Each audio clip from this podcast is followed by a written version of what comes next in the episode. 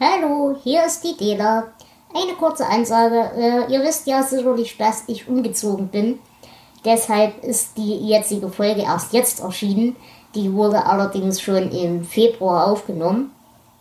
Aber ich wollte mich nur bedanken, dass ihr uns die Treue gehalten habt. Es wird sicherlich noch eine kleine Weile dauern, bis wir wieder in den normalen Sendebetrieb zurückfinden. Aber das Schlimmste ist soweit schon mal überstanden. Und ich denke, es wird ab jetzt dann auch irgendwann mal bald wieder normal weitergehen. Ich wollte euch nur die Folge schon mal fertig machen, damit ihr erstmal was zu hören habt. Ansonsten wundert euch nicht über die eventuelle Audioqualität in den folgenden Folgen. Äh, da bin ich jetzt aufgrund meiner technischen Situation erstmal wieder im Neuaufbau, aber ich bin natürlich gerne kritikfähig, wenn irgendwas ist, wenn euch irgendwas auffällt. Aber wir senden hier oder ich sende hier mit mobilem Internet. Das heißt, allzu große Handlungsmöglichkeiten habe ich nicht unbedingt. Aber ich glaube, bei euch allen geht es auch weniger um den Audiofetischismus als tatsächlich um die Dinge, die wir so erzählen. Und deswegen, wie gesagt, freue ich mich, dass ihr uns die Treue haltet. Und ich hoffe, wir hören uns demnächst bald wieder richtig, richtig, richtig regelmäßig. Bis dann. Ciao, eure Dela.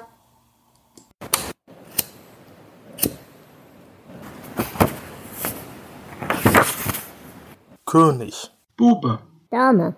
Gast. Der Stephen King Reread Podcast. Hallo und herzlich willkommen zu einer neuen Folge des König Bube Dame Gast. Wir haben uns heute wieder zusammengefunden, um mit euch weiter über die Kurzgeschichtensammlung Albträume zu reden. Und dazu habe ich mir nicht nur wie immer den wundervollen Flo eingeladen. Hallo Flo. Guten Abend.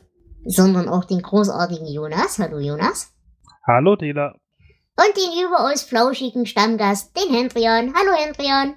Einen wunderschönen guten Abend. Ah. Ja, Hendrian, ist schön, dass du da bist. Äh, ich nehme mal an, seit du das letzte Mal da warst, gibt es bei dir keine neuen Entwicklungen mit neuen Formaten oder sowas?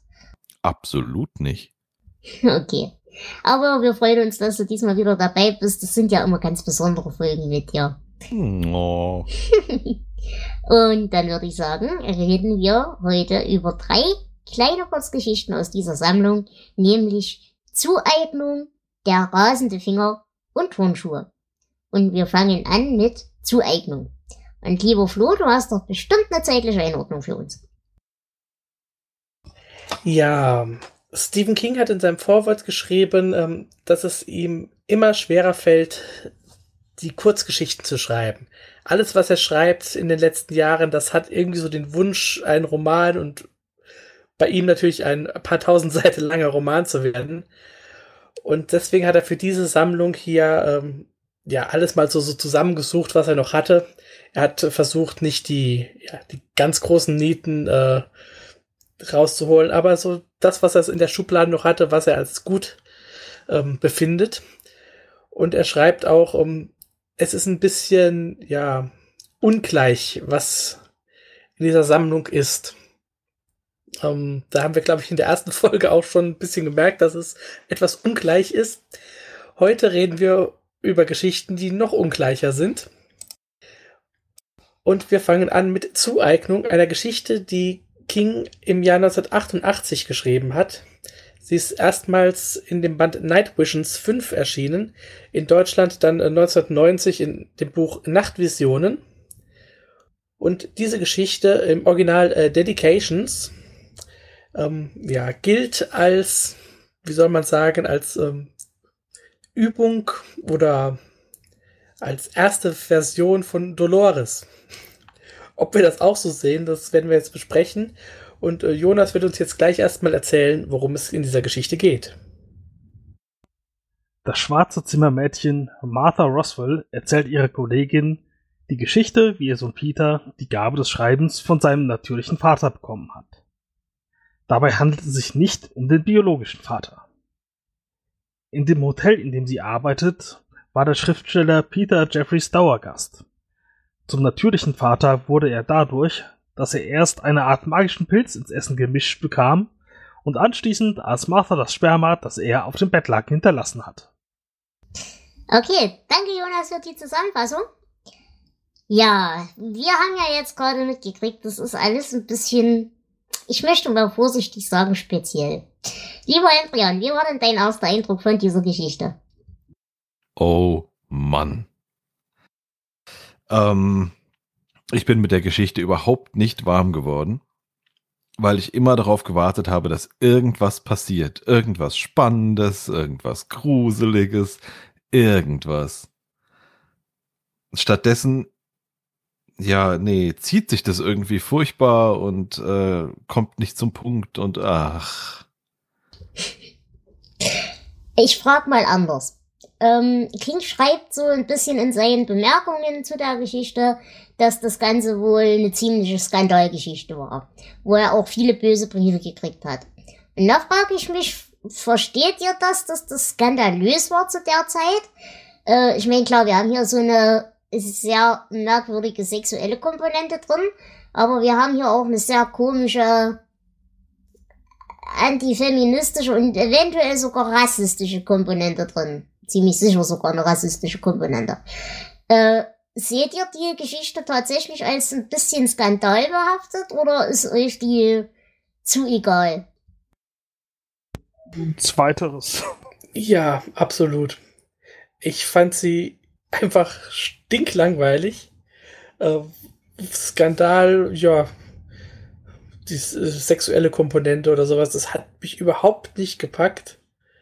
Das war einfach nur King schreibt langweilige Figuren bei ihrem langweiligen Leben.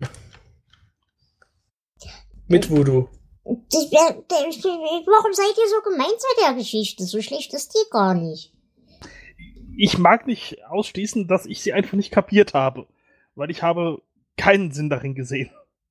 Von Sinn würde ich jetzt auch nicht unbedingt sprechen, aber. Nee, äh, das fing schon damit an, dass äh, jeder eine Kerl zwar äh, der biologische Vater ist, aber nicht der natürliche. Da denke ich, hä? Was soll das sein? Wie bedeutet das? Und es wird ja auch nicht erklärt. Ich, ich habe keine Ahnung, was das Ganze soll. Ich fand auch diesen Skandalaspekt in Anführungszeichen sehr, sehr an den Haaren herbeigezogen. Nee, okay, nicht unbedingt an den Haaren herbeigezogen. Das mit dem Rassismus in der Geschichte finde ich ja, das ähm, ja nachvollziehbar. Aber Ähm, nicht gut umgesetzt. Auch das. Ähm, aber gerade diese, diese skandalös sexuelle Komponente fand ich so, ja, irgendwie reingedroschen, um irgendwas, irgendwas in diese Geschichte zu bringen, was den Leser zu einem Oho bringen könnte. Hm. Ja, aber ich, ich finde auch der Rassismus, er wird ja beschrieben, aber die Geschichte an sich fand ich jetzt nicht rassistisch. Also ich, oder zumindest habe ich äh, da nichts erkannt. Äh, mag sein, dass ich da äh, zu blind bin, aber ja, Rassismus beschrieben schon, aber nicht äh, weiter etabliert, ist das der richtige Begriff? Also nicht selbst äh, ausübend, sag ich mal. Hm. Naja, ich sag mal so, für mich ist dieses, dieser Rassismus-Teil, der ist für mich schon drin. Und die Kritik muss er sich meiner Meinung nach auch gefallen lassen. Weil irgendwie ist für mich dieser Subtext, ähm, das ist eine hart arbeitende Frau, die ist auch patent, die ist auch nicht dämlich. Aber das erste, was wir halt wieder haben, ist, dass ähm, Gewalt gegen Frauen wieder nur in unterrepräsent äh, unter, in unterrepräsentierten Haushalten vorkommt.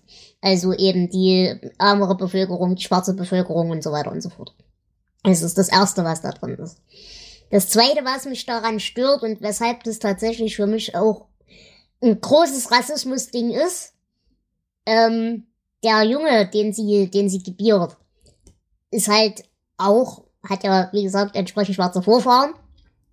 Und es wird so implizit angedeutet, die Kreativität und das Talent, das er hat, würde er ja nie haben, wenn er jetzt in dieser Familie komplett so geblieben wäre, sondern das hat er nur durch die Beimischung des Talents des Weisen über übermächtigen oder äh, übertalentierten, übergeordneten weisen Mannes, der eben sein geistiger Vater ist.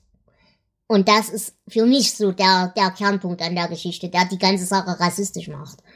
Aber wenn wir ehrlich sind, da haben wir bei King schon ganz andere und viel schlimmere Geschichten in der Hinsicht gehabt. Mhm, Ja, gut, in dem Punkt stimme ich dir zu.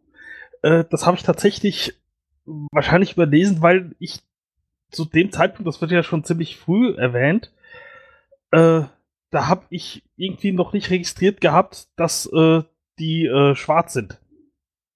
Hm, okay. Und Das heißt, es- ja gut, hat er halt nicht von seinem Vater, weil der war strunzdumm, also von diesem anderen natürlichen Vater. Aber Mhm. da hatte ich äh, entweder noch nicht mitbekommen oder, oder ja, nicht mitbekommen, dass die Hautfarbe da äh, eine Rolle spielen könnte, oder ich habe es überlesen. Ja, die Geschichte hätte halt auch vollkommen ohne Hautfarben funktioniert. Hm, da bin ich mir tatsächlich nicht sicher. Mit einem mit einem ganz normalen Kapitalgefälle hätte das auch funktioniert. Sie ist halt arm und arbeitet und ja. Ja, dann hätte man vielleicht äh, eine andere Art von Magie gebraucht. Hm, Ach so, ja. Ja, das ist ja diese, dieser Voodoo, ich nenne es einfach mal Voodoo. Ähm, das ist natürlich sehr mit gewissen, ähm, Gruppen besetzt. genau. Ja, wie, was haltet ihr eigentlich davon? Es wird ja immer wieder erwähnt. Ich habe es ja auch schon gesagt, äh, dass King das Ganze als, als Probelauf zu Dolores sieht. Das heißt, wir hätten Martha, die als, als ja, eine Art Dolores äh, ist. Ähm, ganz ehrlich, außer dass die beiden zum Beispiel ähm, Arschlöcher als Ehemänner haben, ich finde, das ist kein großer Vergleich. Hm, doch, doch, doch, würde ich schon denken. Weil einerseits haben wir genau diese, äh, also sie als Dolores, durch diese Haushälterinnen-Tätigkeiten und so weiter und so fort, durch die Dreckwegmachen-Geschichten und so weiter und so fort. Ähm, wir haben, würde ich schon sagen, eine Beziehung zu einer deutlich älteren Frau, die einen wichtigen Einfluss auf das Leben hat, durch diese Bruja. Und was ich halt interessant fand, und, und das würde ich tatsächlich auch so unterschreiben, wir haben ja in Dolores auch beschrieben, dass eben dieser Sohn, den sie hat, der, der jüngste Sohn, oder nee, der, der, der ältere Sohn, dass der ja auch so ein bisschen in die Richtung in, intellektuell geht und deshalb eben den Anfeindungen seines Vaters ausgesetzt ist und so weiter. Und das haben wir ja jetzt hier den eben auch, bloß er wird halt den Anfeindungen seines Vaters nicht ausgesetzt, weil der ja vorher stirbt. Aber doch, ich würde schon sagen, die Charakterbilder, die Charakterbilder sind schon drin. Ja, die Charakterbilder schon. Von der Geschichte her ist halt was komplett anderes. Vom äh, Setting her auch, wo es angesiedelt ist und so. Halt die Frau mit Kind, die, äh, ich sag mal, im weitesten Sinne in der Haushaltsarbeit äh, arbeitet. Äh, aber mehr Parallelen sehe ich nicht. Also gerade von der Geschichte her. Ja. Nein, das ist richtig. Aber ich sag mal so, das Einzige, was halt für mich ein entscheidender Unterschied ist, ist, dass Dolores sich aus ihrer Situation selbst befreit und sie hier eben durch diese magische Frau befreit wird. Ich glaube, mein größtes Problem damit ist wirklich, dass wir es hier mit einer nicht nur übersinnlichen, sondern mit einer sogar sehr wirren übersinnlichen Geschichte zu tun haben und Dolores ähm, doch sehr in der Realität verankert war. Wenn man jetzt mal den, diese eine Szene da Mhm. mit der Sonnenfinsternis rauslässt. Aber ähm, ich glaube, deswegen weigere ich mich da eine Verbindung zu sehen, weil, okay, ja, die Figuren sind ähnlich aufgebaut. Aber ähm, da könnte man auch den, die zig Autoren oder Lehrer nehmen mit ihren toten Geschwistern und abwesenden Vätern und äh, sagen, ja, das sind alles, äh, Natürlich, da bin ich voll bei Ja. dir, aber wenn King sagt, das ist ein Probelauf, er, da kann nun mal nichts anderes schreiben als diese fünf Charaktersets.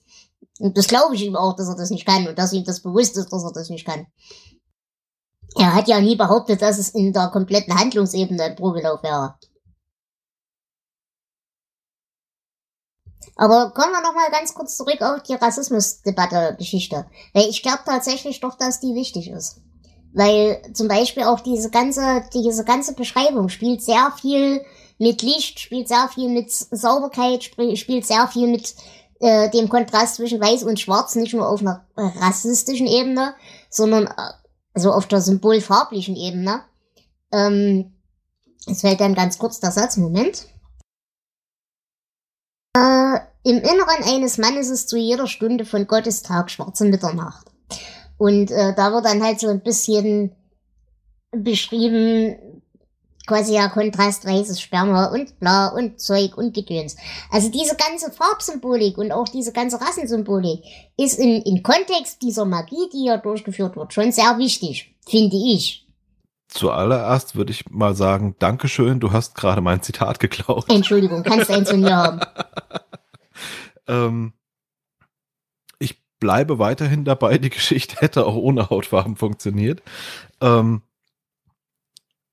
das mit dem, mit dem ähm, Sauberkeits, Unsauberkeitssymbolik, sag ich mal, was du eben sagtest, äh, das habe ich gar nicht gelesen. Habe ich was überlesen oder sehe ich es einfach nicht? Mm, du siehst es wahrscheinlich nicht. Es, es ist auch bestimmt über, ist bestimmt auch übertrieben, aber du hast einerseits diese weißen Laken, du hast einerseits diese, also zumindest fühlt sich für mich so an dieses Hotelzimmer, das sehr groß ist, sehr, äh, sehr, sehr hell, sehr offen, sehr einladend, sehr, sehr hell halt.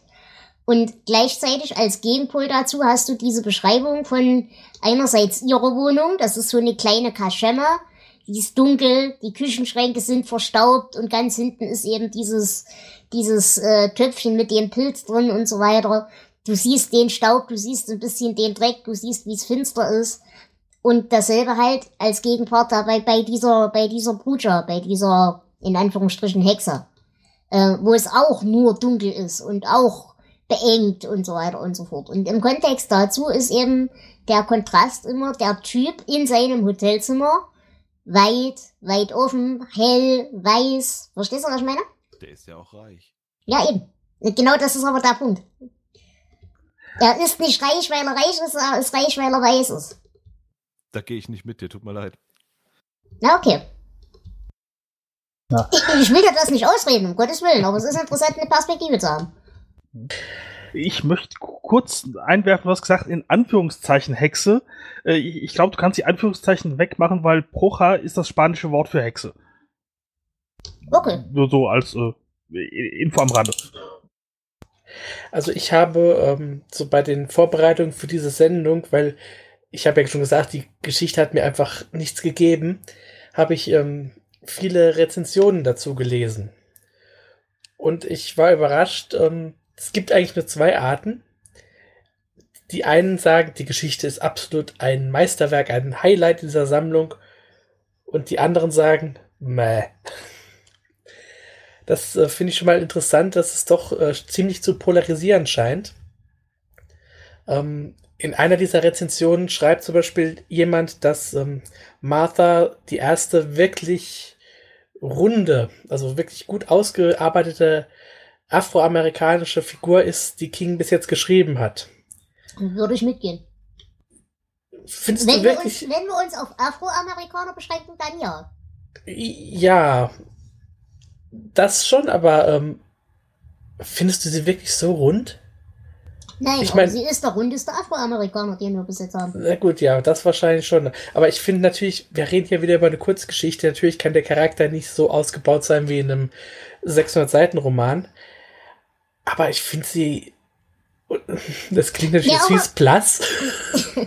ja, okay, gebe ich dir vollkommen recht. Aber überleg mal, wen wir hatten. Wir hatten Dick Helloan aus Shining als äh, schwarze Person. Und wir hatten äh, Mutter Abigail. Das sind die einzigen zwei, die mir jetzt auf Anhieb einfallen. Und die waren beide wesentlich blasser gezeichnet, obwohl sie beide jeweils einen 1000 Seiten Roman hinter sich hatten. Hm. Ja, mir fallen jetzt auch keine weiteren ein, so. Äh, wie, wie, wie heißt die aus dem Turm?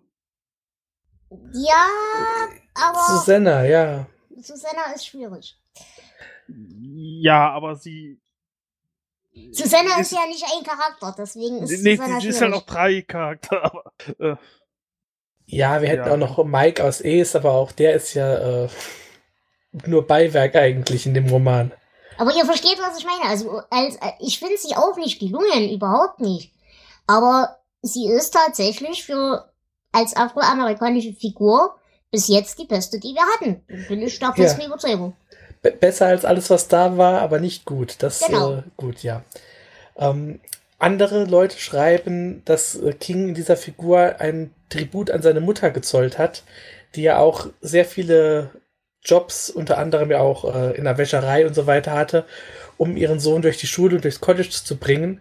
Und wir haben hier auch den Sohn, der sein erstes Buch verkauft hat. Ähm, das kann ich, äh, das kann ich akzeptieren.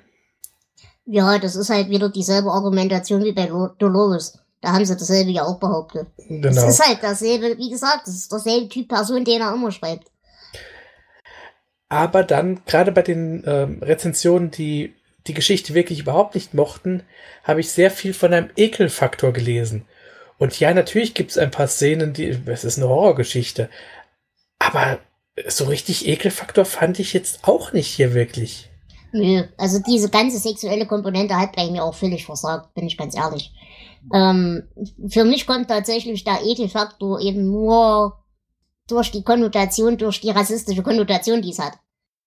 Ja, und selbst die wird äh, mehr erzählt, als tatsächlich, dass sie äh, Teil der Handlung ist, habe ich jetzt das Gefühl. Sagt auch mal was, sonst bin ich äh, der einzige Verteidiger. Ja, äh, also, verteidigen kann ich da nicht viel. Aber äh, Flo, du sagst eben, äh, es wäre eine Horrorgeschichte. Ist es das wirklich? Mm, naja, wir haben eine Hexe und äh, düstere Magie. Also, ja, vielleicht ist es auch ein Fantasy-Märchen, okay. Ja, aber mir, mir fehlt das äh, Horrorelement. Also, klar, es, es gibt übernatürliche Geschehnisse, aber dieses, ich, sei es noch ein bisschen Grusel oder sowas, was drin vorkommt, oder irgendwas Schockendes, das sehe ich hier nicht. Ja. Es ist zu langweilig für Horror, finde ich. Stimmt. Das einzig Übernatürliche ist doch der Pilz, oder nicht? Ja. Naja, und der. Selbst das. Genau. Äh, na, naja. Naja, ich ja, würde eine Hexe schon als übernatürlich ansehen. Ja, übernatürlich ist dann am Ende, dass sich die Handschriften quasi gleichen. Ja, Aber, okay. Und vielleicht noch, dass äh, die Pistole explodiert, weil die Frau das so wollte. Das, also das kann man so lesen, dass übernatürlich ist. Aber es könnte auch ein Zufall sein. Aber also, passt auf. Mein Ding mit der Geschichte, und ich glaube, da bin ich tatsächlich auf der Seite von den Leuten, die die Rezension schreiben. Ich gehe komplett damit mit, dass man die Geschichte entweder mag oder gar nicht ab kann. Und ich glaube, diejenigen, die die Geschichte mögen, sind die, die nach Symbolik lesen. Und ich bin ja so ein Mensch. Und an Symbolik ist hier unglaublich viel drin. Ähm, was ich noch sagen will, was ich sehr mag, ist tatsächlich die Atmosphäre in der Geschichte. Ich gebe euch vollkommen recht, es passiert nichts. Es ist weder gruselig noch sonderlich übernatürlich noch sonst was. Aber der Trick bei Voodoo ist halt auch, dass das mehr psychologische Kriegsführung ist als tatsächlich spirituelle Kriegsführung. Und hier haben wir genau den Effekt. Äh, sie, wie soll ich sagen, dass das mit der Waffe passiert war eine Sache, die war früher oder später zu erwarten, dass der Alte irgendwann drauf geht, weil er Blödsinn macht. Das ist das Erste. Das zweite Ding ist, dass sie als, als der sensible Mensch, der sie vielleicht ist, oder als der sie vielleicht beschrieben wird, ähm, dass sie ein, ein naturgegebenes Talent hat, was sie weitergeben kann an vielleicht spätere Nachkommen, dass dadurch vielleicht auch so ein Schriftsteller wird, ist auch eine Sache, die man theoretisch sich offen halten lassen könnte. Versteht ihr, was ich meine? Diese ganze übernatürliche Schiene darin, die braucht's nicht. Die könnte auch ohne das passieren. Aber die Tatsache, dass sie dran glaubt, setzt die Sachen in Bewegung. Ja, kann ich akzeptieren. Und für mich ist halt tatsächlich die Atmosphäre in der Geschichte ziemlich geil. Also sowohl diese Bedrohungssituation, als ihr Mann sie da wieder mal zusammenschlägt und äh, versucht da eine Zwangsabtreibung durchzuführen. Ich mag unglaublich gerne die Atmosphäre, während sie bei dieser, bei dieser Hexe ist. Diese eben, diese Beengtheit, diese Dunkelheit, dieses äh, komische Gerüche überall. Äh, sie als junge, schüchterne Frau und so weiter und so fort. Also die, die, die Bildsprache in der Geschichte hat bei mir voll gut funktioniert. Der Inhalt nicht, da bin ich voll bei euch. Nee, die Atmosphäre hat mich auch nicht gepackt. Geht mir mich auch nicht, ja. Sehr, sehr lieblos erzählt. Hm. Das ist lustig. Okay, ich, ich akzeptiere das vollkommen, aber ich finde es tatsächlich lustig, dass wir die so unterschiedlich wahrnehmen. Soll ich euch noch erzählen, was für mich der Punkt an der Geschichte ist, der mich ankotzt? Oh ja. In dieser, wir haben uns schon tausendmal über Mutterfiguren bei King aufgeregt und ich möchte diese Diskussion gerne auch ein tausend und erstes Mal führen. Was mich an dieser Geschichte ankotzt, ist, dass die wieder so gedreht wird, als hätte sie das alles nur für ihren Sohn Peter getan. Hat sie nicht. Sie war schwanger und sie wollte raus aus der Situation. Sie hat ja weder den Typen das Sperma vom Bett geleckt, weil sie, weil- sie wollte, dass der ein toller, ein toller Schriftsteller wird oder was auch immer. Sie hat ja selber die ganzen Zusammenhänge nicht begriffen. Sie wollte raus aus dieser ganzen Nummer und sie wollte ein vernünftige, eine vernünftige Basis für ihr Kind. Aber dass das jetzt im Nachgang so gedreht wird, ja, ohne dich, Mami und so weiter und so fort. Nein, das hat die Olle für sich getan, damit sie dem bekloppten Macker los ist, was ich vollkommen nachvollziehen kann. Und sie hat's für sich getan, damit sie raus aus der Situation ist und ihr Leben wieder in die Hand nehmen kann. Aber nicht, damit ihr Sohn ein toller Schriftsteller wird. Mhm. Ja, schon. Aber ich glaube, du interpretierst zu viel in diese Widmung rein. Das wäre ja was ganz Neues. Also ich, ich, ich glaube, diese Widmung ist halt das, was man als Sohn seiner Mutter schreibt, wenn man ihr ein Buch widmet. Nicht in die Widmung. Ich interpretiere das nicht in die Widmung, ich interpretiere das in die Reaktion von ihr auf die Widmung. Denn da steht ja, ja, wenn er denn wüsste, was ich überhaupt alles für ihn getan hätte und so weiter und so fort. Ein Scheißdreck hat sie für ihn getan. Dass das zufällig für ihn nützlich war, das ist ein positiver Nebeneffekt. Ja, stimmt. So, so weit habe ich nicht gedacht, aber das kommt ja erst durch diese äh, Erzählung äh, oder Genau. durch die Widmung zur Sprache. Ja, stimmt. Da, da hast du recht. Ich muss sagen, ich, ich habe sie auch nie so richtig als Mutterfigur gesehen. Wahrscheinlich, weil es keine äh, Interaktion zwischen ihr und Mhm. ihrem Sohn gab. Deswegen war sie für mich halt eine, eine Frauenfigur, aber keine äh, Mutterfigur. Mhm. Ja, da würde ich mich jetzt persönlich ja wieder fragen, warum denn wohl nicht?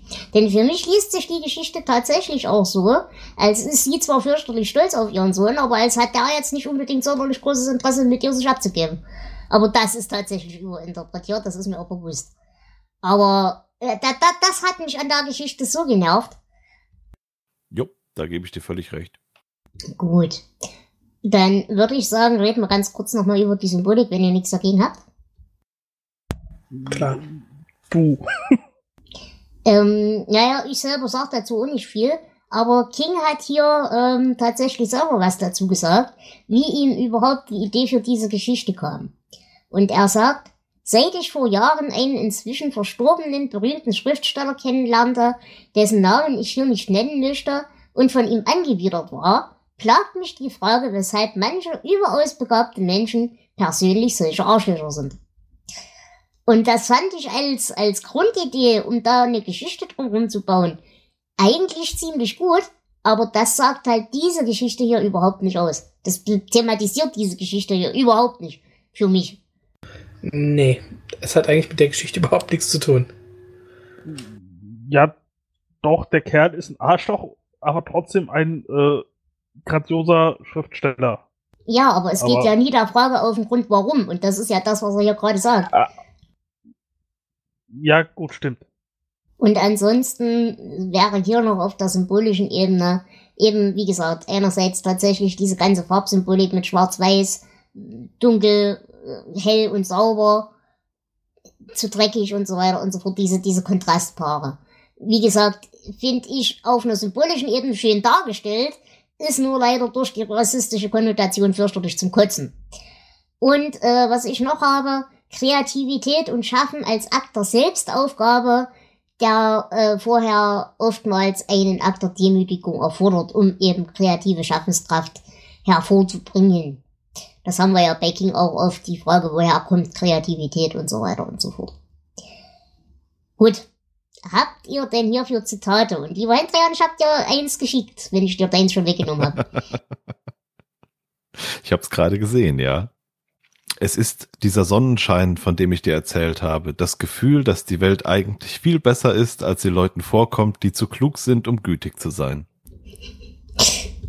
Sehr schön. Okay, Jonas, hast du eins? Ja.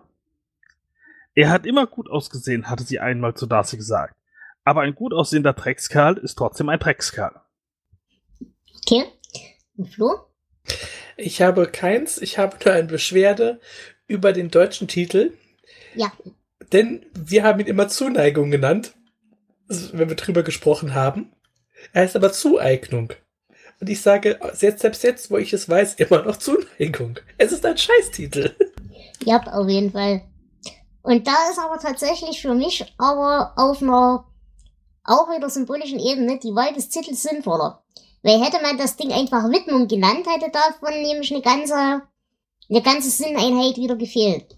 Weil es geht eben nicht nur um die Zueignung, die er im Buch macht, sondern um das Talent, das in ihr schlummert, das sie ihm zueignet. Indem sie sich selbst opfert, indem sie sich selbst demütigt und ihre Kreativität damit an ihn weitergibt. Also ich, ich, ich kann den Titel auch nicht leiden, aber ich muss ihn an der Stelle verteidigen. Weil eine bessere Übersetzung wäre mir auch nicht eingefallen. Hingabe vielleicht noch. Aber Mhm. mein Gott, ja. Es ist schwer. Gut, dann habe ich noch mein letztes Zitat. Seine Bücher waren seine Träume, in denen er sich gestattete, an eine Welt zu glauben, über die er lachte und die er verhöhnte, wenn er wach war. Ich habe auch noch eins. Mhm. Alle mögen Geschichten über Brüder, die nicht wissen, dass sie Brüder sind. Und ich glaube, das ist der Grund, warum es so viele Geschichten davon gibt. Also ich, Okay. ich glaube, inzwischen mag es auch nicht mehr jeder. Gut, dann wird's jetzt interessant. Ich bitte euch um eure Bewertungen. Und ich würde sagen, lieber Gast, fang du doch an. Ähm, Ah, ich halt, grätsche halt. kurz dazwischen. Ja, Ja, genau. die Verbindungen fehlen noch. Ähm, gibt es aber auch nicht viele. Ähm, wir haben mit Dolores schon genannt. Und es gibt noch eine Verbindung zu Der Glücksbringer. Also G-L-Ü-G-G. Ähm, weil auch Martha hier in dieser Geschichte ihr Glück findet. Aha. Die ist mir da, also das muss eine von den neuen sein, ne? Ist das richtig? Ja, im Ah, okay. Kabinett des die- Todes. Das ist mir die dauert noch ein tatsächlich bisschen. nicht aufgefallen. Okay. Ähm, gibt's denn hierfür noch Verwertungen? Zum Glück nicht. Okay. Äh, Dann bleiben wir dabei. Lieber Hendrian, hast du eine Bewertung für mich? Äh, ich gebe zwei Punkte. Okay. Lieber Jonas? Mm, Vier. Vier, kann ich geben. Mhm. Okay. Und Flo? Ich gebe drei. Ja, und jetzt werdet ihr mich alle steinigen. Ich gebe 13. Ich mag die Geschichte. Die ist rassistisch, okay. Aber wie gesagt, Rassismus ist bei King nichts Neues. Und ja, ich finde trotzdem, dass er den Rassismus auch auf der Faktebene genug erwähnt, um ihn wieder zu demontieren irgendwo. Und ich mag die Bildsprache und ich finde die Geschichte trotz allem liebevoll gezeichnet. Ich finde die nicht so lieblos, wie ihr sagt. Und wie gesagt, die Bildsprache hat mir sehr gut gefallen, die Atmosphäre hat mir sehr, sehr gut gefallen. Ich mag die Geschichte. Kriegt 13 Punkte. Gut. Gut. Dann würde ich sagen, kommen wir zur nächsten Geschichte. Der rasende Finger. Und hier bin ich tatsächlich auch gespannt, wie wir die besprechen werden. Ähm, lieber Flo, hast du hierzu zeitlich was zu sagen?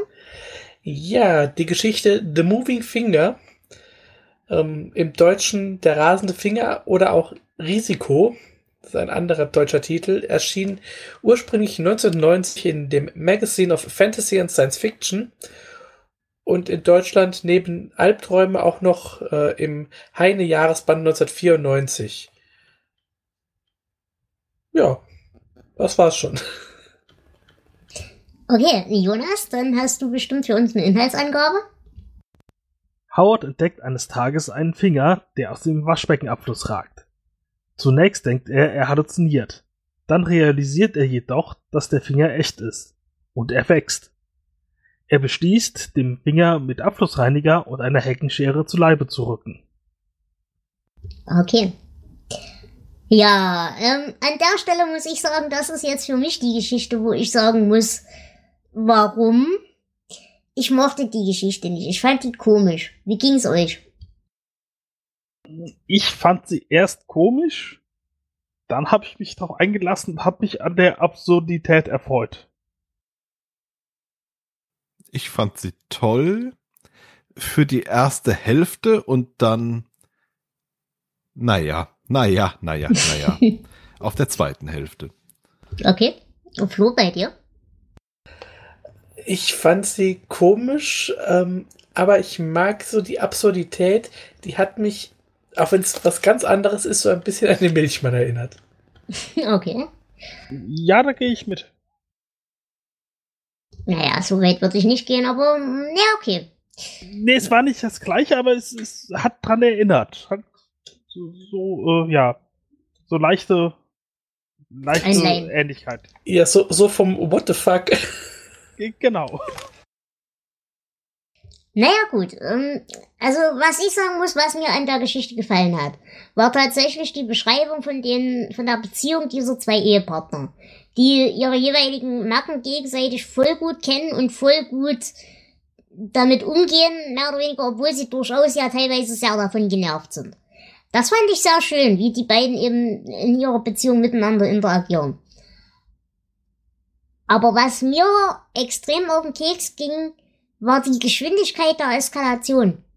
Wie durch diese abstruse Situation er erst eigentlich recht ruhig bleibt und dann aber auf wirklich den letzten anderthalb Seiten völlig abzudrehen. Und, und das verstehe ich nicht, diesen, diesen Wechsel in der Geschwindigkeit in der Geschichte. Wie steht ihr dazu? Ich finde die Geschichte ohnehin ein bisschen langsam erzählt. Also da hätte man ein bisschen, ähm, ein bisschen kürzen können. Und dann wäre vielleicht auch diese Eskalation nicht ganz so, ja, so sprunghaft, würde ich mal sagen. Also er nimmt äh, den Finger doch ähm, am Anfang noch sehr, sehr locker, würde ich sagen. Das ist merkwürdig. Würde ich nicht so machen. Ich verstehe halt nicht, ob er mir, also für meinen, für meinen Geschmack, ob er mir den, den Finger am Anfang zu locker nimmt oder ob er mir für meinen Geschmack nimmt, am Ende zu wenig locker nimmt. Da bin ich mir tatsächlich mit mir selbst nicht einig. Ich glaube, dieser Kontrast macht es wirklich so schwer. Weil anfangs hatte, der Finger hatte ja nie was getan und dann geht er auf ihn los. Das, das äh, ja, weiß ich, das passt nicht ganz zusammen, das stimmt. Ich fand gar nicht mal, dass er den Finger so locker nimmt. Ich hatte eher das Gefühl, dass er sehr, sehr, naja, irritiert ist davon, dass in seinem Waschbecken ein Finger wohnt. Äh, Ähm, Ja, sicher ist er irritiert, aber er, er unternimmt nichts dagegen. Und äh, pure pure ja- Hilflosigkeit. Was würdest du denn machen, wenn in deinem, in deinem Waschbecken ein Finger wohnt? Also, ich würde mir das auch erstmal anschauen. Ja, aber was mich glaube ich, was mich glaube ich stört, ist dieses, er kann sich am Anfang noch relativ aktiv einreden, dass er halluziniert, zum Beispiel. Klar, klar, er glaubt hat, er spinnt. Ja, ich habe nicht verstanden, warum er von diesem, von diesem Gedanken abkommt. Weil es ist ja nicht so, als holt er sich von extern irgendeine, irgendeine Reflexion dazu. Ich glaube gar nicht, dass er davon abkehrt, äh, dass er glaubt zu spinnen. Ich glaube, er lässt sich einfach auf diese Spinnerei ein. Dass es einfach Okay. Überhand nimmt in seinem Gehirn. Und Mhm. äh, äh, sagen wir mal, diese Facette seiner Realität einfach adaptiert. Ja, okay, wenn du es unter der Lesart liest, dann damit kann ich leben. Das, das würde ich akzeptieren können. Weil für mich war es tatsächlich so, ich habe es so verstanden oder so gelesen, als würde er umschwenken, als würde er nicht sagen, okay, ich weiß, ich halluziniere, aber es tut ja dann auch keinem weh, wenn ich der Halluzination weh tue. Äh, sondern ich habe es tatsächlich so gelesen, als wie er schwankt irgendwann zwischen, es ist eine Halluzination zu, da ist tatsächlich was und ich muss was dagegen unternehmen um.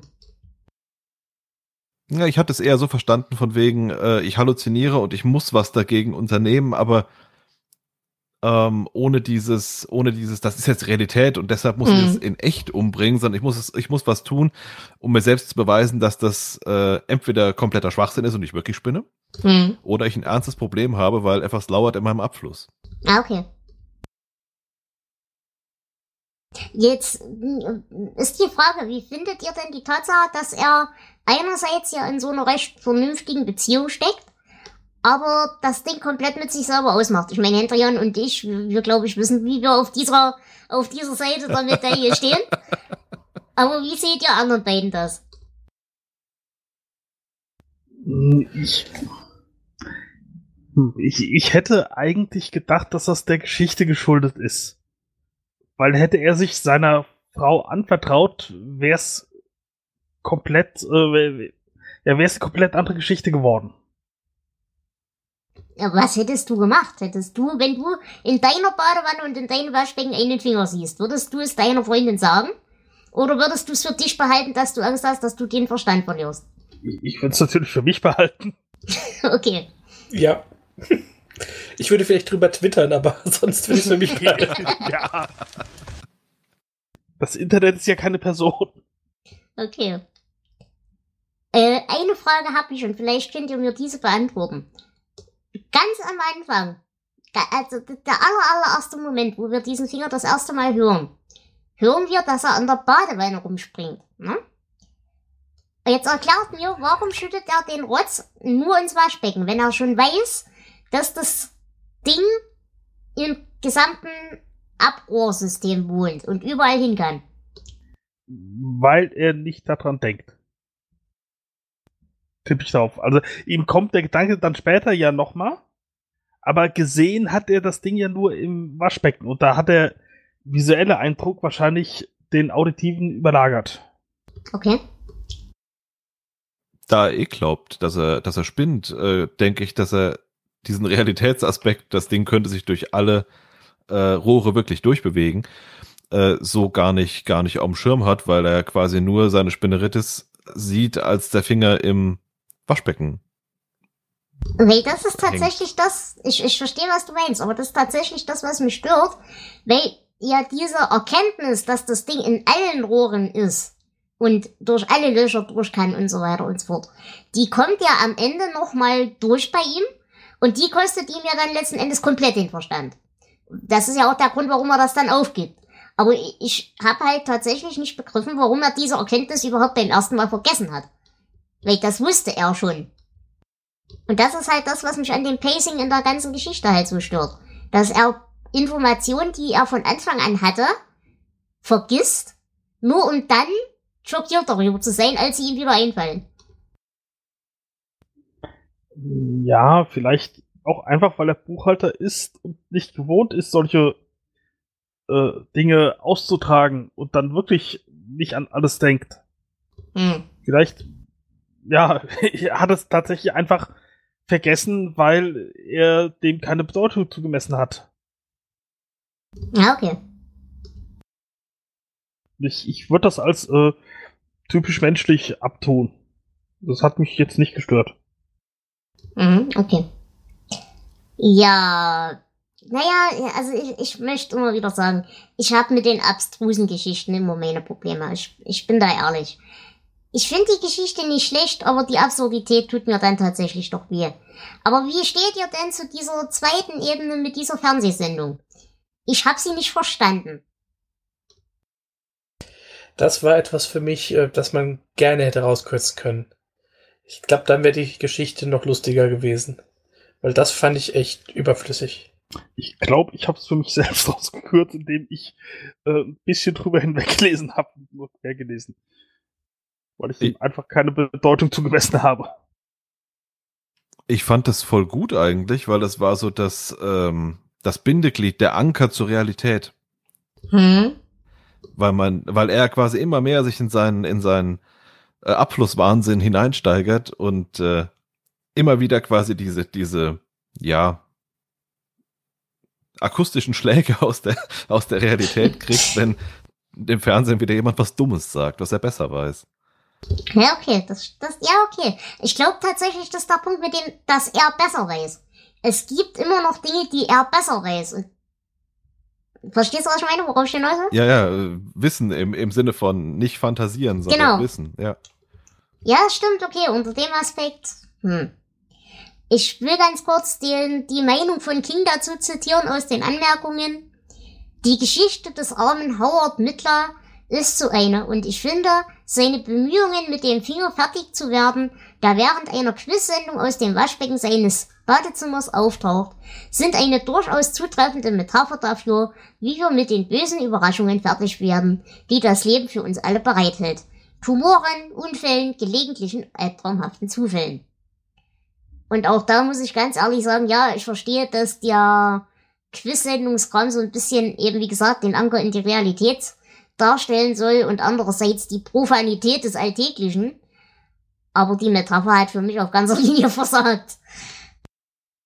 Ähm, ich würde noch gern wissen, fandet ihr, nein, andersrum, hattet ihr auch Mitleid mit dem Finger? Ja. Okay. Ja, schon. Der hat ja keinem was getan. Eben, genau das. Ich fand es wirklich, also überzogen grausam vom Menschen und äh, ja, der arme Finger. Ja, der, der hat sich ja sogar vor dem verbeugt. Das war ein sehr höflicher Finger. Das Da kriegt Finger der meistens. Abflussreiniger äh, ab. Das, nee. Wollen wir kurz darüber reden, warum euch das stört? Also, es geht weiter mit Symbolik. Ja. Oh oh. Dann nicht. Äh, Dann hattest du vorher noch was? Du wolltest gerade noch was sagen? Wenn, dann habe ich es wieder vergessen. Okay. Äh, da, da, dann will ich kurz äh, Mhm. einwenden. Warum kauft ihr diese Heckenschere? Der Finger ist ja noch sehr klein anfangs. Und eine Heckenschere finde ich da das vollkommen falsche Instrument, um einen Finger zu bekämpfen. Viel hilft viel. Ja, aber so einen kleinen Finger mit der Schere, Heckenschere zu erwischen, das ist schwer. Symbolik. Ich Okay. erklär's dir. Gut. Für mich ist das, und das fand ich ganz lustig, eine absolute Verlustthematik. Es ist eine Kastrationsfantasie. Weil einerseits diese, diese Finger, also Finger an sich sind in der Deutungsweise gerne tatsächlich als Phallusersatz zu verstehen. Es ist ein wachsender Finger, das ist das nächste. Das macht diese ganze Phallus-Thematik noch interessanter. Das nächste Ding ist halt für mich, dass seine Frau auf das Klo gehen kann und so weiter und so fort und sie kriegt von der ganzen Sache nichts mit. Der Einzige, der aber eventuell theoretisch möglicherweise auch was sieht von diesem Finger, eben dieses, dieses Klopfen gegen den Klodeckel und so weiter, ist der Bulle, der dann kommt. Und warum ist das so? Weil es beschrieben wird, auch der hat Schiss, diese Wohnung zu betreten, dieses Schlachtfeld und so weiter und so fort. Aber weil die Nachbarn daneben stehen, muss auch er seine Männlichkeit beweisen. Und muss eben auch so tun, als ist er der große Macker. Genauso wie es unser Howard muss. Er muss auch immer beweisen, dass er alles weiß, dass er der große Macker ist und dass er viel intelligenter und viel besser ist als die Idioten in der Quiz-Sendung. Ist also ein klassisches Männlichkeitsding und ein klassisches Mackertum-Ding. Und da kommt dann tatsächlich eben dieser, diese Bedrohung, dieses Phallus-Symbol, im Zweifelsfall halt tatsächlich einfach einer, der den längeren hat, auch wenn es in dem Fall nur ein Finger ist. Und dadurch kommt eben auch diese Selbstkastrationsgeschichte. Dass du eben mit der Heckenschere statt eben mit chemischen Waffen mechanisch gegen den Schwanz des anderen vorgehst. Um ihn zu kastrieren, um deine eigene Männlichkeit zu sichern. Ja, aber der kleine Finger, da, da wäre ein Fleischerhammer viel besser gewesen oder sowas. Dass er nachher groß wird wie eine Liane und dann mit der Heckenschere, ja, das verstehe ich, da ist es dann das richtige Mittel, aber die Entscheidung, die Heckenschere zu holen, kann ich trotzdem au- aus rein äh, taktischen Gründen nicht nachvollziehen. Da bin ich ganz bei dir, selbstverständlich. Aber wie gesagt, unter, unter dem Kastrationsaspekt ist das halt einfach das Mittel der Wahl. Und was ich noch ganz lustig finde, äh, Finger im Traum möglicherweise den Wunsch nach mehr Freiheit und Unabhängigkeit. Es wird ja hier auch ab und zu mal drauf eingegangen, dass seine berufliche Situation nicht so das Tolle ist. Und lange Finger in der Traumwelt ermutigen zum Ergreifen einer günstigen Gelegenheit.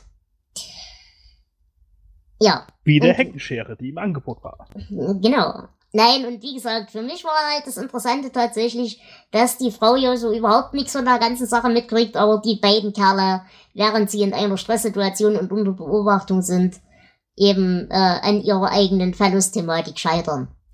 Ähm, wenn wir bei Freud gleich bleiben, wir haben hier auch eben einen sehr relevanten Aspekt bezüglich der Reinlichkeitserziehung, denn er kann ja nicht pissen, während dieser Konkurrenzverlust im Raum ist. Auch eine Thematik, die nur ihn betrifft und nicht die Frau. Ich kann nicht, wenn ein anderer Finger zuguckt. Und wie gesagt, man kann das jetzt auch weiterspinnen, wie gesagt, dass dieser Finger beziehungsweise Schrägstrich dieser Phallus halt aus allen potenziellen Löchern und aus allen potenziellen Kanälen kommen kann. Wenn wir jetzt das in Kontext setzen mit seiner Ehe, ihr versteht, worauf ich hinaus will. Ach, ach, ach. Also das ist tatsächlich eine sehr freudianische Geschichte, wenn man, wenn man, wenn ein Mann es drauf anlegt. Hm. Man merkt, dass ich mich nie mit Freud beschäftigt habe. Naja, ich sag mal so, zumindest funktioniert die freudianische Deutung wesentlich besser als die Metapher, die King glaubt geschrieben zu haben. Gut. Äh, gibt es hierfür noch Ergänzungen oder ansonsten Verbindungen oder Verwertungen? Ja, es gibt äh, einen Kurzfilm aus dem Jahr 1990, der irgendwie aus einer Reihe namens Monsters stammt. Ähm, ich konnte über diese Reihe nicht viel finden. Der Film ist knapp 18 Minuten lang. Und ja, es gibt ihn wohl auch ähm, auf einer DVD namens Monster Stories zu finden. Da sind noch weitere Kurzfilme drauf, die allerdings nichts mit King zu tun haben. Mhm, okay. Aber richtige Querverbindungen hast du hier auch nicht. Nein. Okay. Gut. Habt ihr denn hierfür Zitate? Ich sag's gleich, ich hab keins. Ich auch nicht. Auch nicht. Nein. Okay. Wie würdet ihr denn diese Geschichte bewerben? Und ich würde sagen, lieber Flo, fang du doch an. Puh. Ich mag das Absurde, aber die Geschichte ist mir doch einige Seiten zu lang. Ähm, hm. Ich kann also nicht besonders hoch bewerten, aber ich gebe fünf Punkte. Mhm, okay. Ähm, ich bin da relativ nah bei dir. Ich habe tatsächlich eben an der Symbolebene meinen Spaß gehabt, deswegen gebe ich ein bisschen mehr. Ich gebe sieben von 19 Punkten. Lieber Hendrian? Ich würde mal 14 geben. Echt so viel? Ich finde die Geschichte geil. Dafür möchte ich aber jetzt eine Begründung haben. Das, ich finde dieses, hm, der, ich fand den Anfang also wirklich richtig, richtig, richtig gut. Das, das Setting mit, mit äh, dies, diesem Finger, der ihn in den Wahnsinn treibt, dieses, dieses Ge Geräusch, das ihn ja zur, zur, zur Weißglut bringt. Ich fand das, ich fand das super. Ja, das Ende war wirklich hm, überzogen auf der einen Seite, je länger ich aber drüber nachdenke und auch gerade mit dem, was du eben an äh, Symbolik einmal ausgekippt hast, Mhm. Nett, sehr nett. doch, doch, gefällt mir. Okay. Gefällt mir. Okay. Lieber Jonas, wie sieht's bei dir aus? Ich, ich hatte auch meinen Spaß an der Geschichte. Ich gehe nicht ganz so hoch, aber ich gebe 10 Punkte. Okay. Gut. Dann würde ich sagen, gehen wir in die letzte Geschichte. Richtig? Richtig. Das wäre dann Turnschuhe. Flo, Ja. du hast doch bestimmt dazu auch was zu sagen. Im Original Sneakers, also diesmal eine gute Übersetzung, äh, ist eine Geschichte von King aus dem Jahr 1988. Ähm, die Geschichte erschien erstmals in dem Band Night Visions Nummer 5 und in Deutschland, also wie die Geschichte eben auch schon, äh, Zueignung, in Deutschland unter dem Titel Nachtvision im Jahr 1990. Und äh, für diese Veröffentlichung hat die King aber die Geschichte nochmal äh, komplett überarbeitet. Und was ich interessant fand, ich nehme jetzt hier schon mal was äh, vorweg. Ähm, es gibt hierfür ein Hörbuch, das äh, von David Cronenberg gelesen wird. Das ist ein sehr bekannter Autor des Body Horror. Aber ob das jetzt was mit der Geschichte zu tun hat, äh, das Hm. können wir gleich erfahren. ähm, Jonas gibt uns jetzt erstmal wieder den Inhalt. Der Tontechniker John Tell arbeitet immer mal wieder für den Plattenproduzenten Paul Jennings. Jedes Mal, wenn er in dessen Studio eine bestimmte Toilette aufsucht, sieht er dasselbe Paar Turnschuhe in der Nachbarkabine, welches sich niemals auch nur einen Millimeter zu bewegen scheint. Er findet schließlich heraus, dass die Schuhe einem Geist gehören. Der erzählt ihm, dass er ein Drogendealer war, der von Paul Jennings wegen Geld getötet wurde, das er transportierte. Okay, ja, wir haben endlich mal wieder eine Geistergeschichte, wenn auch eine bisschen merkwürdige. Äh, äh, ich weiß nicht. Gruselfaktor gleich null. Und auch ansonsten, muss ich ehrlich sein, habe ich mit der Geschichte nicht viel anfangen können. Wie ging's euch? Äh, dem kann ich voll und ganz zustimmen. Mm, Ja. Den Finger fand ich ein bisschen schöner, Mhm. Aber auch schlecht fand ich sie jetzt nicht. Ich habe mich relativ gut unterhalten gefühlt. Naja, es ist halt, also die ist in Ordnung, die Geschichte. Wir haben schon wesentlich größeren Dreck gelesen, ne? Äh, was ich ganz interessant fand, war halt tatsächlich diese, diese kleinen unterbewussten Verhaltensanpassungen. Dass eben äh, durch diese Geistererscheinung er einerseits nicht so richtig zugeben will, dass er da glaubt, was zu sehen, aber andererseits äh, eben so weit der Sache Raum einräumt, dass er tatsächlich unbewusst sich anpasst. Dass er eben in einem anderen Stockwerk pissen geht und so weiter und so fort. Das fand ich ganz niedlich. Aber ansonsten war die Geschichte halt echt unspektakulär, leider. Ich, ich mag so die, die Grundstruktur der Geschichte, also die eigentliche Geschichte, ja. Ich fand sie nur wieder äh, zu sehr in die Länge gezogen und dadurch ähm, habe ich dann irgendwie dann doch wieder das Interesse verloren. Ja, doch, war ziemlich langatmig. Das stimmt.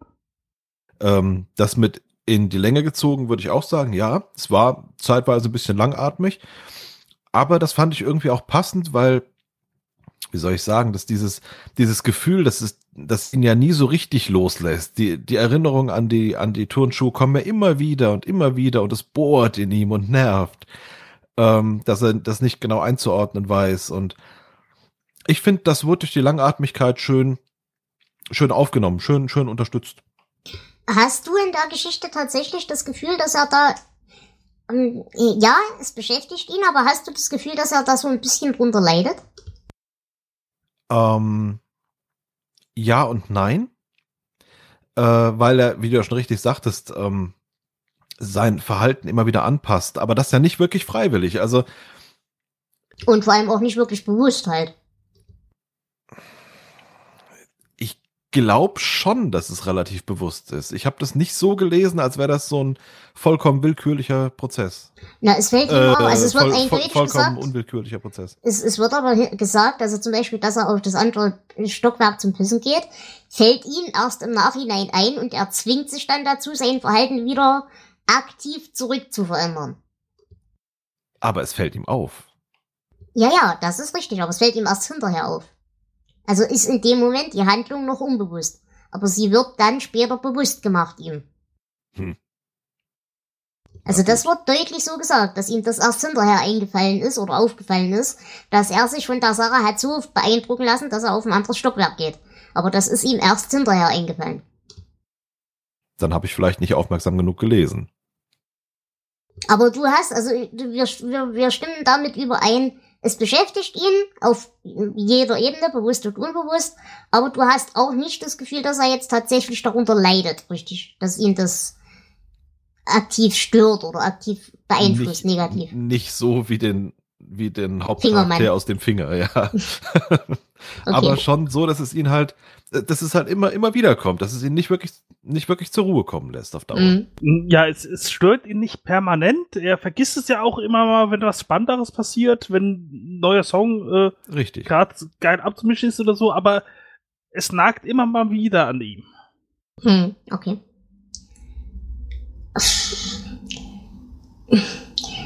Ich habe so viele Probleme mit dieser Geschichte. Das erste ist, dass mir tatsächlich dieser Geist, die, die, die, die Profanität des Geistes, die fand ich eigentlich ziemlich cool. Dass es eben kein kettenrasselndes was auch immer ist, sondern eben nur ein beschissenes Paar Turnschuhe mit toten Fliegen drumrum. Das fand ich ganz putzig. Jo. Aber der ganze Kontext nervt mich. Es, es ist ein bisschen merkwürdig, ja, gebe ich zu. Ähm, es hat mich jetzt nicht genervt, aber ähm, es hat auch nicht dazu beigetragen, dass ich richtig gut in die Geschichte reingekommen wäre. Das lag auch zum Teil irgendwie daran, dass mir auch dieser John einfach äh, zu egal war. Und das, gut, das Problem haben wir halt immer bei den Kurzgeschichten. Ähm, ich konnte mich nicht wirklich in ihn hineinversetzen, weil er einfach so blass geworden ist. Das äh, Einzige, was ich zu John noch sagen kann, ist, ähm, mir ist aufgefallen, King hat ja öfter mal Namen, die so ein bisschen was über die Figur mhm. verraten. Und ähm, er heißt ja John Tell. Und äh, John ist ja so ein Slangwort für eine Toilette. Und Tell heißt erzählen. Und ähm, das Gespenst will ihm ja auf der Toilette seine Geschichte erzählen. da hat er schon einiges vorweggenommen mit dem Namen. Das mhm. finde ich wieder lustig, aber ja, das rettet die Geschichte letztendlich auch nicht. Was mich an der Geschichte tatsächlich wieder unglaublich stört, ist, dass wir hier wieder einen Umgang mit Homosexualität haben, der mich ankotzt. Weil hier wird wieder Homosexualität in einen Kontext gesteckt mit allgemeiner Verderbtheit. Erstens, der Typ ist ein geldgeiler Sack im Prinzip, weil hat halt hier große, großes Musikbusiness und Zeug. Zweitens, er akzeptiert kein Nein von keinem. Ist also wieder genau dieser dieses Klischee, dass äh, Homosexualität prinzipiell Vergewaltiger sind, beziehungsweise äh, ja, sexbesessen, was auch immer und so weiter und so fort. Und natürlich stehen sie auch alle nur auf dich. Und natürlich musst du deswegen vor denen Angst haben, weil die wollen alle nichts anderes als deinen Arsch. Ist das Zweite, was mich stört. Und das Dritte, was mich stört, ist, dass halt hier auch wieder dieses Klischee aufgemacht wird. Natürlich ist der Homosexuelle derjenige, der die Drogen konsumiert. Äh, also das, das, das nervt mich extrem. Generell fand ich aber ganz hübsch diese, diese Idee von diesem Machtgefälle, das hier in der Geschichte beschrieben wird. Dass eben er einerseits mit dem Typen gerne zusammenarbeitet, weil der tatsächlich was kann, weil er nicht dumm ist, weil er aus Scheiße Gold machen kann. Aber andererseits, dass er halt dann, nachdem dieser Anpagerversuch stattgefunden hat, er ja in einer absoluten Zwangslage ist, weil er halt den Job braucht und glaubt, er hat keine andere Alternative. Versteht ihr, was ich meine? Mm, ja, so ein bisschen. Aber äh, mit diesem äh, wurde in einem äh, schlechten Licht darstellen. Also ja, habe ich das jetzt äh, falsch verstanden, weil äh, John ist doch auch homosexuell, oder? Nö. Nicht? Also John ist, glaub, ich glaube, bei John wird's nicht erwähnt, ob das relevant ist. Ist das nicht, dass er irgendwie dann anfängt, Männer anzusprechen und so und sich das alles nicht eingestehen will, so richtig anfangs und dann aber doch? Warte mal ganz kurz. Ich, ich, ich, ich habe das so verstanden, als ist John zumindest definitiv nicht an seinem, an seinem Kollegen da interessiert. Das ist das Erste. Und ich habe das jetzt auch nicht so verstanden, als wäre er generell homosexuell. Was mit dem Geist in der Toilette ist, das weiß ich nicht, ob der homosexuell ist. Okay, nee, dann habe ich äh, beim Überfliegen irgendwo äh, bin ich falsch abgebogen, weil ich, ich dachte nämlich, John wäre auch schwul und diese ganze Sache, er wagt sich nicht so richtig äh, zu untersuchen, was mit dem äh, äh, was mit diesen Turnschuhen es auf sich hat äh, und sich einzugestehen, dass da was faul ist, wäre eine Parallele dazu, dass er sich selbst äh, anfangs nicht eingesteht, äh, schwul zu sein und dann aber letztendlich doch, dass das so eine Parallele wäre, aber dann habe ich wahrscheinlich einfach irgendwas äh, dabei fabuliert, was gar nicht wahr ist. Also, es kann natürlich auch sein, dass ich was überlesen habe. Da müssten die anderen beiden mal was dazu sagen, aber Nee, ich habe das genauso gelesen wie du, Dela. Okay. Mm, ja. Okay, gut, dann, äh, dann habe ich, bin ich einfach irgendwo falsch abgebogen in der Geschichte. Also für mich ist halt dieser, dieser Entwicklungsprozess nur der, dass er insofern selbstsicherer wird, als dass er erkennt, dass er, um seine Arbeit gut zu machen, nicht auf diesen Macker da angewiesen ist. Das ist der, der Erkenntnisprozess, der durch diese Begegnung mit dem Geist langsam aufsteigt, dass er eben aus sich rauskommt, dass er mit seinen anderen Kollegen über diese ganze Sache redet und so weiter und so fort. Und dass er jetzt aus dem Schatten dieses, dieses anderen heraustritt. Das ist für mich der einzige Entwicklungsprozess, aber der bleibt für mich auch so blass, dass der völlig irrelevant ist. Hm, ja, okay. Vielleicht meinst du aber den, dass du glaubst, das ist dieser, diese, diese äh, Bewusstwerdung der, der eigenen Sexualität oder was auch immer. Das kann schon sein. Also so Anleihen sind da schon drin, aber ich würde es jetzt tatsächlich nicht auf die Sexualität beziehen, sondern auf die Professionalität. Ja, wie gesagt, ich, ich habe die Geschichte äh, tatsächlich auch mehr überflogen als, äh, oder, oder zumindest sehr schnell gelesen. Da kann sein, dass ich da einfach irgendwas falsch verstanden habe. Deswegen müsste ich noch mal Na, genauer Problem. lesen, äh, in Ruhe, um zu gucken, äh, um zu gucken, ob sich vielleicht ein anderes Bild ergibt. Habt ihr denn verstanden, und das ist das, was mich stört, warum ausgerechnet ihm dieser Geist erscheint? Hm, Nein. Da habe ich gar nichts gefunden.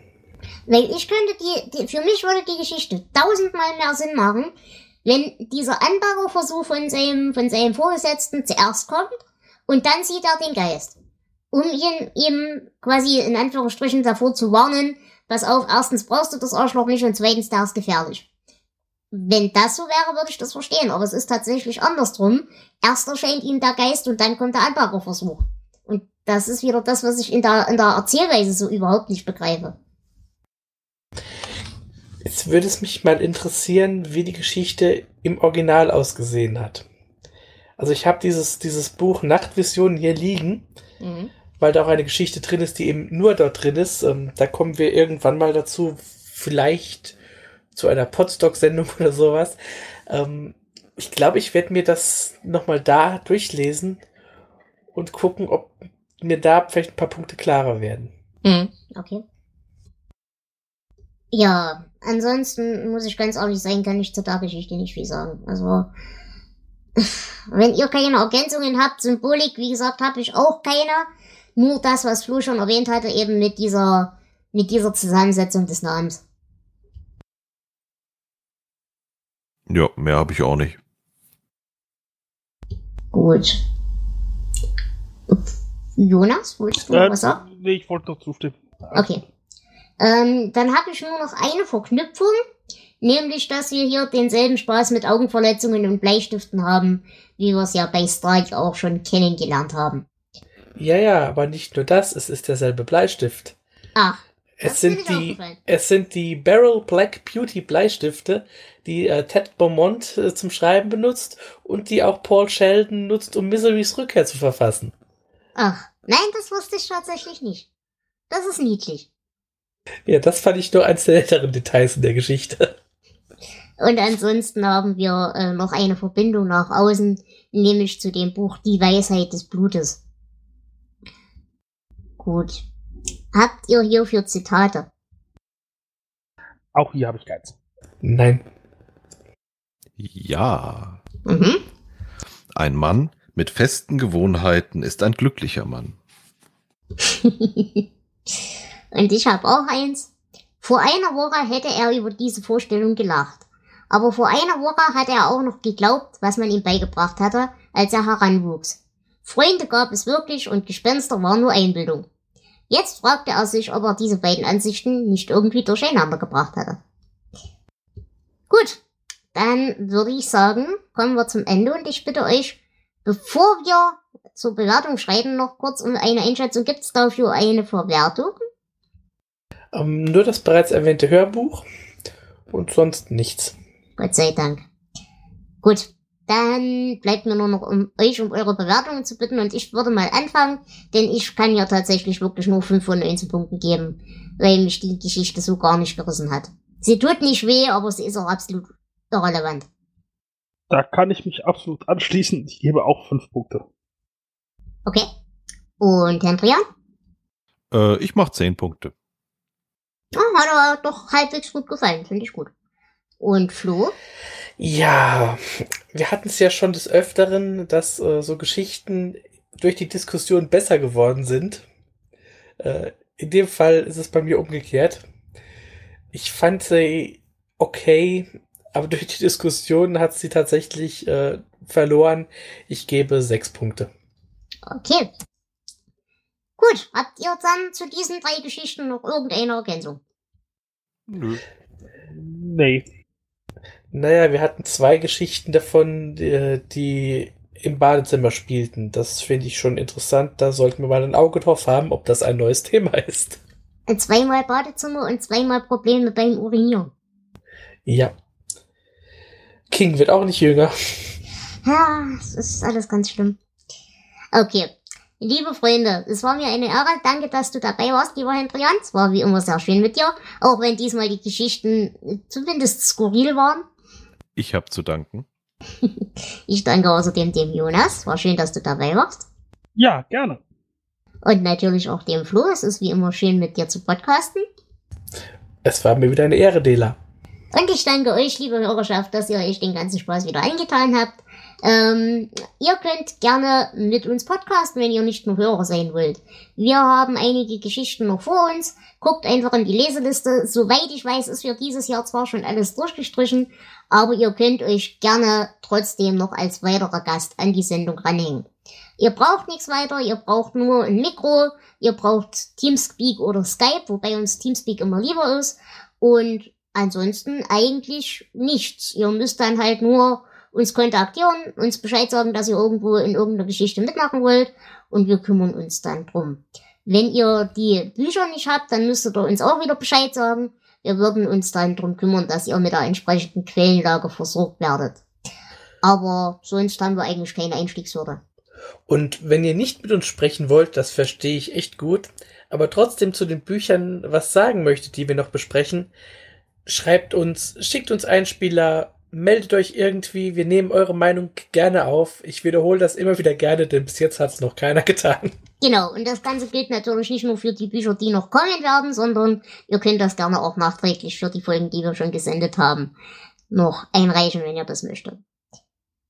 Gut, das soll es an dieser Stelle gewesen sein. Wir hören uns demnächst wieder zum dritten Teil von Albträume. Dann wird es um die Geschichten Dolans Cadillac, das Ende des ganzen Schlamassels und Kinderschreck gehen. Voraussichtlich. Genau. ähm, wir, wir nehmen, womöglich gibt es auch Hausentbindung, Regenzeit und mein hübsches Pony. Ähm, wir nehmen uns ja bei den Kurzgeschichten immer gewisse Freiheiten. Oder möglicherweise gibt's auch noch ganz andere Geschichten. Aber wir bleiben auf jeden Fall bei Nacht, äh, bei Albträume. Wir Und bleiben bei Stephen King zumindest. genau. Und äh, wir würden uns freuen, wenn ihr auch in die nächsten Folgen wieder reinhört. In diesem Sinne, lasst es euch gut gehen. Es war schön, dass ihr da wart. Bis demnächst. Ciao. Tschüss. Tschüss. Einen schönen Abend.